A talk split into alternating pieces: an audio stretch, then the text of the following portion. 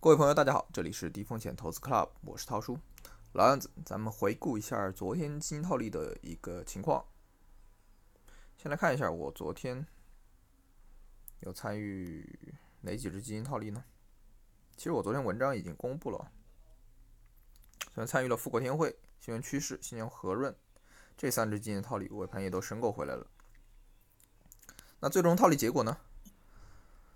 昨天富国天惠溢价百分之零点六七，嗯，吃肉百分之零点九七，新源趋势溢价百分之零点一六，最终是吃肉百分之零点零九，新泉和润折价百分之零点一，最终是打平了。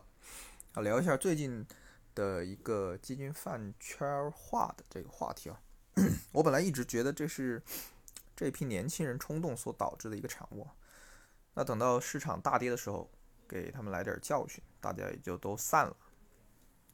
但是最近我又在想，基金饭圈这个产生啊，是有它的必然性的。原本饭圈在娱乐圈是属于娱乐圈那一套，idol 只有一个嘛，粉丝基数巨大。为了保持 idol 的神秘感呢，基金公司可能要求 idol 去营造一个站在冰箱上的一个人设，也就是高冷的一个角色。所以 idol 是没有办法跟所有的粉丝保持联系的，饭圈也就应运而生了。它能给粉丝提供一个情绪交流和缓冲的一个场所。那娱乐圈的这一套呢，现在发生在了基金上。那受互联网互联网平台的一个影响，基民数量现在大增，导致了基民的一个破圈。基民的破圈呢，又带来了大量新增表达和沟通的一个诉求。那基金本身每天净值的变化，就是一个很高频的一个反馈。我们每天都能看到基金在涨跌啊。涨了怎么办？跌了怎么办？基民呢是存在一个情绪表达的需求的。那同样呢，基金经理因为职业的特殊性，跟跟娱乐圈的 idol 有相似性，他有着天生的神秘感，无法和自己的粉丝保持沟通联系，这也就导致了基金饭圈化的一个产生。那基金饭圈化到底好不好呢？用屁股想就知道不好嘛。要是想不，要是有人想被割韭菜，那就跟着一起起哄吧。最近呢，某某向上节目就想趁着热度狠蹭一波流量。三月二号有一则消息传出来，这个这个节目的节目组啊，想打算邀请一批我们所熟知的这些顶级基金经理上台录制节目，就像那个刘格松啊、张坤这一类的。当然有底操、有有底线、有节操的基金公司啊，肯定是言辞拒绝了的。也有一些基金公司内部人士呢，表示正在商讨，没有最终定论。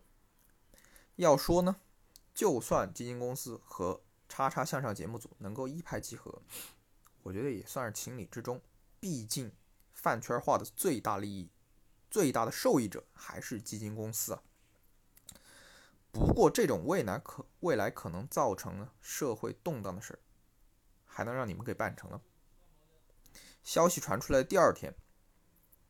中国证券投资基金业协会就发布了一则关于公募基金行业投教宣传工作的倡议，内容你懂的，就是告诉这些基金公司，把你们内心的小九九都给收起来，专注做好投资，发挥专业价值，别整天整那些花里胡哨的，搞出了烂摊子还得我来收拾。